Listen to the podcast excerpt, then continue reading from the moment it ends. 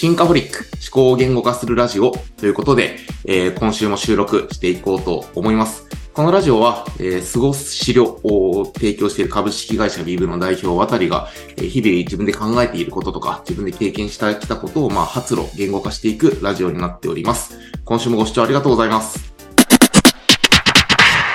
はい。えーこのラジオ始まってですね、初のゲスト会ということになっておりまして、えーまあ、以前からの友人である、ペライチ創業者のお橋田さんに来てもらってます。橋田さんよろしくお願いします。お願いします。え、ゲスト初でしたっけ？そう、あの、今すでに5人ぐらいお声掛けしてる人いるんですけれども、実は第1号、記念すべき第1号です。あ光栄でございます。ありがとうございます。ありがとうございます。そういうわけで、一旦どうしようかな。橋田さん、まずじゃあちょっと簡単に自己紹介今までどういうことをやってきたのかって、今どういうことを取り組まれているのかをちょっとお話しいただいてもいいでしょうか？はい、えー、橋田と申します。よろしくお願いします。えーっとですね、もともとは、どっから説明したらいいですかね。えっと、まあ、今40歳で、えっと、20、20代の時エンジニアをやっていて、で、30歳の時にペライチというサービスを自分でスタートアップ創業しまして、で、えっと、9年間経営しまして、えっと、こと、えー今年2023年の4月に持ち株を売却して、えー今はエンジェル投資家という仕事をしています。はい。えっと、一番シンプルな紹介こんな感じなんですけど。いや、いいと思います。めっちゃいいと思います。そうなんですよね。僕は橋田さんと出会ったのは、いつだろう、2019年、20年とかそれ9ぐらい？9ぐらいかな。ね、友人の経営者、はいはい。高木さん高木さんですよね。はい。そうそう、一緒に飲んだのが最初で、その時だからまあ、橋田さんペライチだったし、僕も。キャスター行く前に自分で起業した直後とかだったんじゃそっか、ないかな。まだ売却する前か。そうそうそうそう、とかで親しくなって、うん。ねなんだかんだ、あの、プライベートで家買う相談みたいなところもあそうだったするような、そタイムリーすぎてね。う、そう、仲良くさせていただいてる橋田さんです。今日はよろしくお願いします。よろしくお願いします。はい。で、ここからまあ、タイトルにもある本題なんですけれども、まあ今日橋田さんに来てもらってるんで、エンジェル投資の話しようかなと思っています。はいで、えー僕はエンジェル投資家ではなく、まあ個人の手金でちょろっとだけね、出資するケースあるんですけれども、まあ別に専業エンジェル投資家ではなく、でもまあやっぱり自分自身も関心あるんですよね。あの、やはりはいはいはい自分でサービス作るだけでもない。まあどこかの会社にアドバイザリーとか顧問って入るのともまた違う。まあこのエンジェル投資っていうのが、まあ、あのー、エグジットした企業間にとって一つの選択肢だと思っていて、で、まあ、橋田さんがまさに売却した後にかなり加速して、今年1年で何社ぐらい出資されたんですか？え、50社ぐらい投資しました。すごいすごいすごいっすね、50社。いや、だから、なんか、この半年で。そう、エンジェル投資家ブランディング、エンジェル投資家発信を橋田さんが今年に入って一気に始めていて、と いやまあ突如としてねそう、そもそもなんでこれ、そんな気合い入れてやり始めたのみたいなところとか。ああ、なるほどね。そう、僕も別にエンジェルすごいやりたいわけじゃないんですけれども、今この瞬間は。でうも、んなんか実際何が面白いのかとか、うんなんでやってんのかとか、うんなんかその辺は、せ、多分、橋田さんにとっての今のホットトピックな気もするんで、ちょっと伺いたいなと思って。いいですね。げ言語化すべきテーマとしてはすごくなんかいいかなと思ってて。あ、よかったです。はい。えっと、あなんでやってるかみたいな、あどなまずその実態の話と、あとなんでやってるかみたいな話を多分両方するといいと思うんですけど、まあ実態としては、えっと、ペレイチを辞める前ぐらいから、ちょっとエンジェル投資、個人のあのポケットマネーでエンジェル投資を始めて、はい。でもまあ、そんなお金なかったんで、ちょっとずつ、なんか、何十万円とかで入れさせてもら、えっとね、9, 9社ぐらい去年まで入れさせてもらってました。はい。で、えっと、これって、もともとはどういう考え方かっていうと、別になんかお金がどうこうっていうのじゃなくって、なんかそもそも、別にエンジェル投資する前から、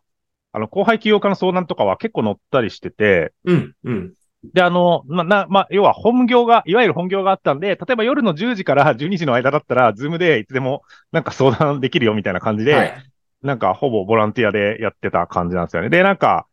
そうっすね。なんか友人とか友人の友人みたいな、あの、起業家の相談に、大体、えちょっとちゃんと覚えてないですけど、月2、3回は多分その時間帯にやってたと思います。そのなんか、定期的にやってるとこもあれば、まあ不定期でこうなんか、この会社の相談乗ってくださいみたいなやつに、の相談乗ったりしましたね。はい。で、これ結構、まあ趣味みたいな感じでやっていて、はい。まあなんか僕の中でもこの、その延長なんですよね。なんかやっぱスタートアップ、僕自身がスタートアップやってたこともあって、やっぱスタートアップする人って、な す、すすごい、僕自身がすごいというよりかは、全然その、な、なんていうんですかね、やっぱ新しいことを、わ、なんか大変、あの、そう。渡さんもなんか会社やってたんで分かると思うんですけど、なんか大変じゃないですか。大変ですよね。大変ですよ大変なこと、。大変なこといっぱいありますよね。大変なことはいいっぱいあるにもかかわらず、なんかやっちゃう、その、うんなんていうんですかね。新しいこと、事柄、まあえーえーサービス、ビジネスを作ろうとする行為自体が、本当にまあ、僕はいいなと思っていて、尊いですよね。尊いですこんなしね。んどいし、儲かりにくいし、なんか。社長とはいえ貧乏生活みんな頑張っていやいや、やりながらそうそう、、みんな貧乏ですよ、本当に。はい。うんね、始めたての頃は全然周り売り上げも立ってなくて、うん、はいなんかきついなって思いながら、思ってる、過ごしてる時間の方が圧倒的に長いにもかかわらず、で、大体それは普通に予見できるんですけど、うん。にもかかわらずやってしまうっていうのが、いや、もう本当にすごいなと。何か志があってとか、はいその困ってる人がいてっていうことだと思うんですけど、うん。うん。なので、まあそういう応援する意味でやっぱりそこは、まあなんて言うんでしょうね。あの、ね投資始める前から相談乗っていて、いや、ありますね。なんか今えっと聞いてて思ったのは、あ、うんうんうん最初と思います。いや、どうぞどうぞ。孤独ですよね。創業期の社長って。確かに特に。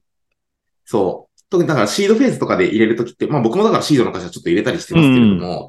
あの、もう、確かにその壁打ちって二つの観点があると思っていて、まはいあ大前提めちゃくちゃ孤独だと。あの、一緒に壁打ちできる超優秀な COO がいるわけでもなく、まあで確かにね。そう。で、かつ、経験不足なんですよ。あの、一周している人たちからすると、あ、このトラブルって起こるよねとか、資金調うん達、こういうこと考えていかなくちゃいけない。組織ってこうだよねっていうことがあるけれども、うんその一周目で経験がない人って、孤独であるがう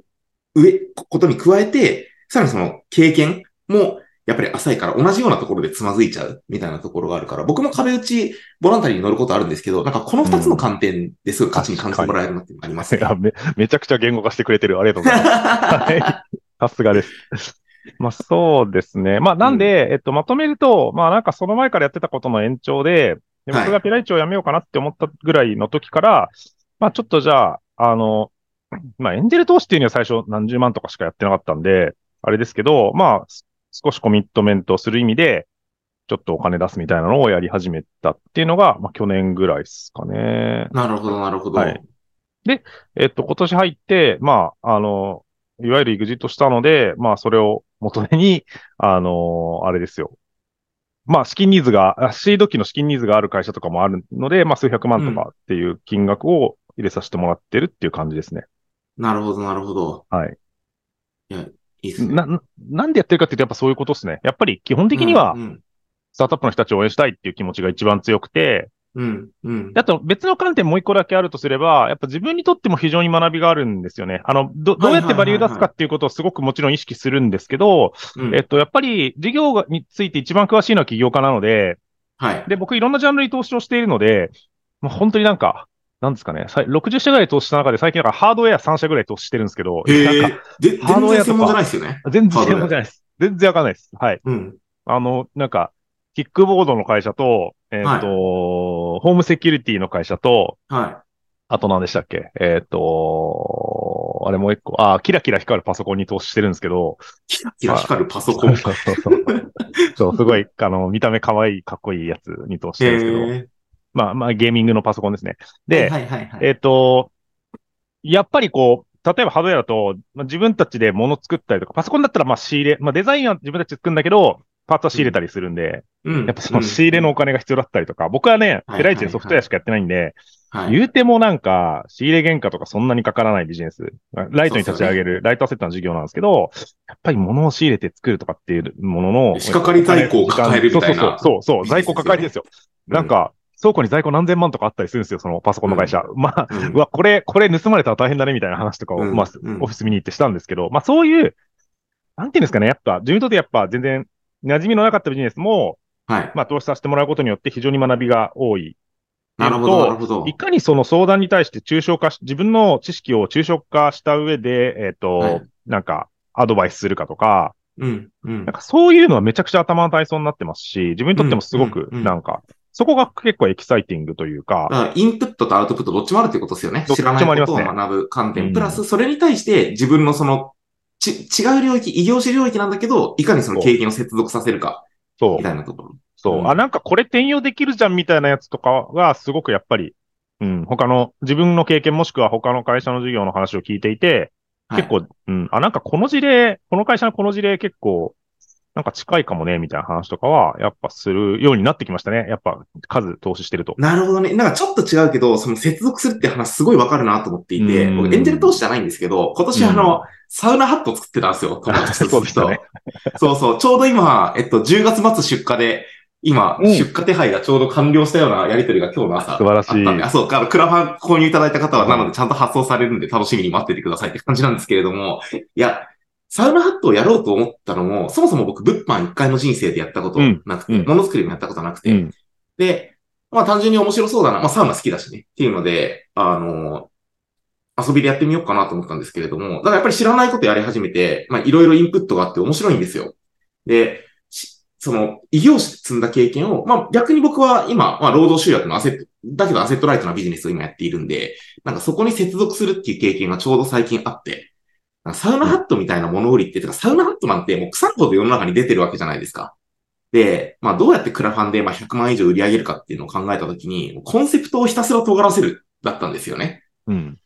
そう。僕が作ったサウナハットはその、ゴアテックスに類似した素材を使って、とにかく濡れない、軽いみたいなのをコンセプトにしたんですけれども、で、まあかっこいいなんですけど、とにかく濡れないなんですよ。そこに尖らせた結果結構反響良くって、うんなんか。その濡れないことの価値をひたすら突き詰める、訴求する、みたいな、その、もう一点集中の尖らせ方みたいなのが、すごいコンセプトの作り方として僕勉強になって、で、ちょうど今自分で本業の方のサービスでリリースした、すごしりょ、すごすぎシリーズっていうサービス今作ってるんですけれども、そのもうすごすぎる。何がすごすぎるのっていうと、まあ、あの、それはまたホームページって話長くなるからしょるんですけれども、そのコンセプトを一点集中で尖らせるっていうのは、実はもうインターネットビジネスだろうが人材ビジネスだろうがめちゃくちゃ通じるなっていうのを、逆に僕は異業種のサウナハットをやることによってめちゃくちゃ学んだみたいなところがあって、うんそれはだからエンジェル投資っていうのと違うけど、別の業界との接点を作りに行くことの手段の一つとしてなんか橋田さんがそのエンジェルやられてっていうのはなるほどなと思いましたね。